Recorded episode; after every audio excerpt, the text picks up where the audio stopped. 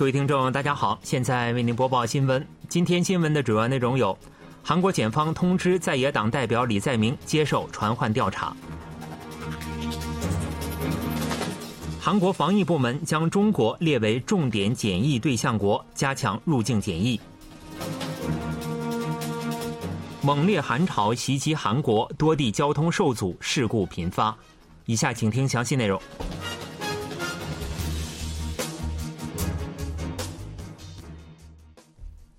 就城南足球俱乐部赞助金疑惑持续进行调查的韩国检方通知共同民主党党代表李在明接受传唤调查。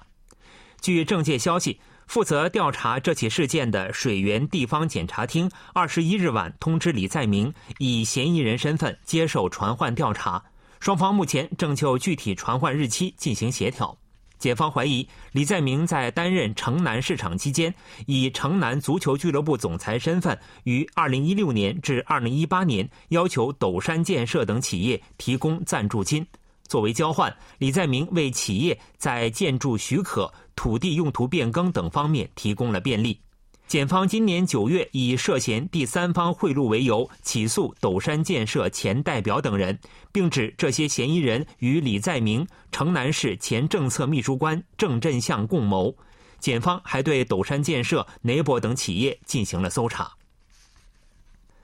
韩国防疫部门计划在符合一定标准的前提下取消室内口罩令，改为建议佩戴。但疗养院、医院、药店、社会福利设施等则不在取消口罩令的范围之内。国民力量党政策委员会议长程一中二十二日在记者会上表示，当天执政党和政府在国会召开会议，讨论室内口罩令解除方案。会上，防疫当局报告了上述计划。政府将基于党政讨论结果，在二十三日的中央灾难安全对策本部会议上公布室内口罩令调整方案。程一中表示，专家一致认为，国内医疗人力、设施和应对能力已足以应对室内口罩令解除后可能出现的感染人数增多的情况。还有专家认为，确诊患者的隔离期也有必要从一周调整至三天。对于确诊病例若出现骤增，会否再次转换为口罩强制令的问题？程一中表示，若确诊病例数骤增或出现新型变异毒株，政府有可能再次要求义务佩戴口罩。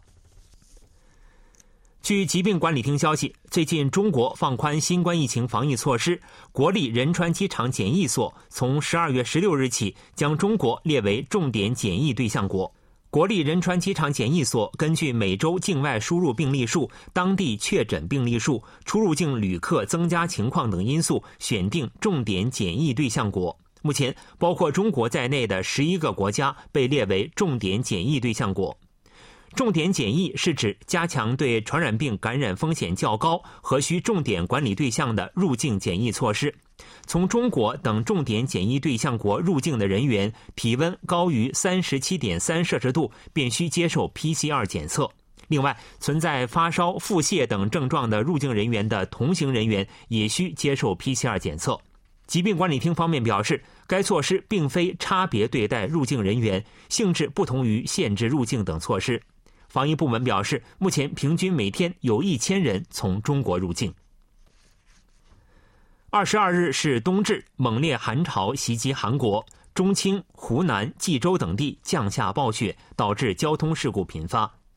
空海交通受到严重影响，往返济州和内陆的航班停飞，客轮运行也受到管制。截至二十二日上午，中青全罗地区出现每小时一至三厘米的降雪，济州山区出现每小时五厘米左右的强降雪。济州机场发布风切变警报。截至上午九时三十分，共有三十八架国内航班被取消。全罗南道和全罗北道大部分地区发布大雪警报，空中、海上交通部分受到影响，有二十四架和三架航班取消，有十九条路线和二十五班客轮受管制。仁川前海、远海发布风浪预警和强风预报，连接仁川与各岛屿的十四条航路中有十二条的运行受到影响。除南方部分地区外，全国大部分地区均发布了寒潮警报。中青、全罗、济州地区发布了大雪警报。韩国政府为加强学生的数字教育，决定将小学、初中的信息课程课时延长至目前的两倍。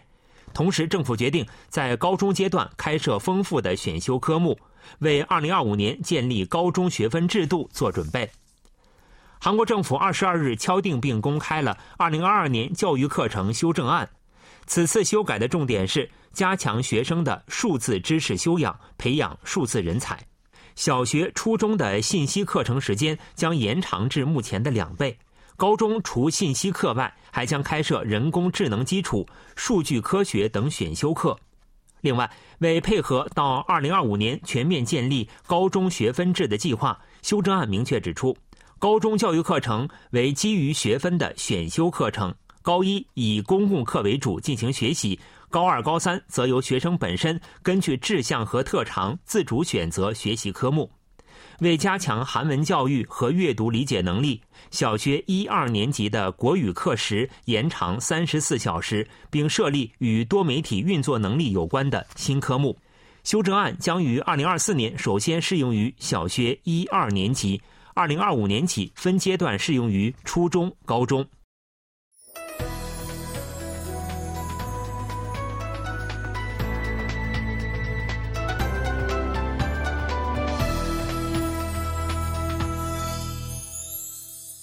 KBS World Radio，这里是韩国国际广播电台新闻节目，欢迎继续收听。韩国首个月球探测器塔努里二十一日进行了第二次近月制动。韩国航空宇宙研究院表示，塔努里从当天清晨五时十分起进行了长达二十分钟的第二次近月制动。从初步数据来看，塔努里的航行活动正常。不过，要评估此次制动成功与否，还需对大约两天的数据进行分析。近月制动是指塔努里通过推力器减速，逐步靠近月球，以最终进入任务轨道。塔努里的任务轨道为月球上空一百公里，经过南北极的圆形轨道。根据设计，塔努里需进行五次近月制动。塔努里于十二月十七日成功进行了旨在进入月球重力场的首次近月制动，今后还需进行三次近月制动，第三次制动定于二十三日进行。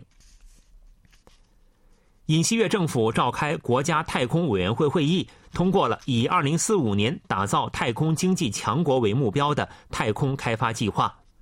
国务总理韩德洙二十一日在政府首尔办公楼主持召开第二十二次国家太空委员会会议，会议审议并通过了第四次太空开发振兴基本计划、太空产业集群指定案、超小型卫星系统开发计划。太空开发振兴基本计划是设定国家太空开发中长期目标和方向的最高级别法定计划。第四次计划以二零四五年打造太空经济强国为总目标，提出扩大太空搜索领域、扩大太空研发投资、创造民间太空产业三项具体目标。韩国计划到二零三二年登陆月球，二零四五年登陆火星，到二零二七年将投资规模扩大至一点五万亿韩元，到二零四五年将世界太空产业市场所占比重从二零二零年的百分之一提高至百分之十。明年是韩美同盟七十周年，韩国军方正探讨举办大规模韩美联合火力示范活动。国防部发言人全和圭二十二日在例行记者会上表示，正研究在韩美同盟七十周年之际展现韩军威严、显示韩美同盟压倒性的对北遏制力的方案。联合火力示范活动是其中一个选项。不过，全和圭也表示，目前尚未做出任何决定。韩美联合火力示范活动是指韩美两军展示并示范性使用最新型武器的训练。该活动于1977年6月首次举行，迄今为止以综合火力歼灭训练的名称举办了九次。侧板是刻字并出版成书的木板，日前流失至美国的四种六十余张儒教侧板回归韩国，这其中一种是被载入联合国教科文组织世界记忆遗产的侧板的一部分，其余三种也是此前国内无法寻觅的珍贵文物。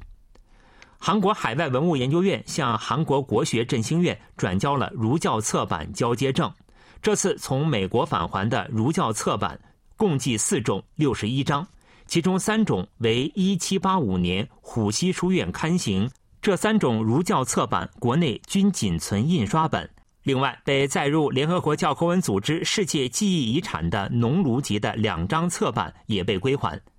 农炉集》总共有一百九十五章，现仅存十一章。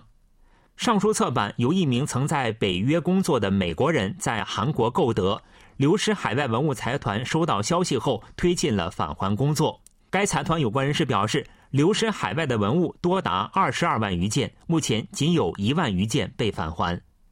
新闻为您播送完了，是由于海峰为您播报的，感谢各位收听。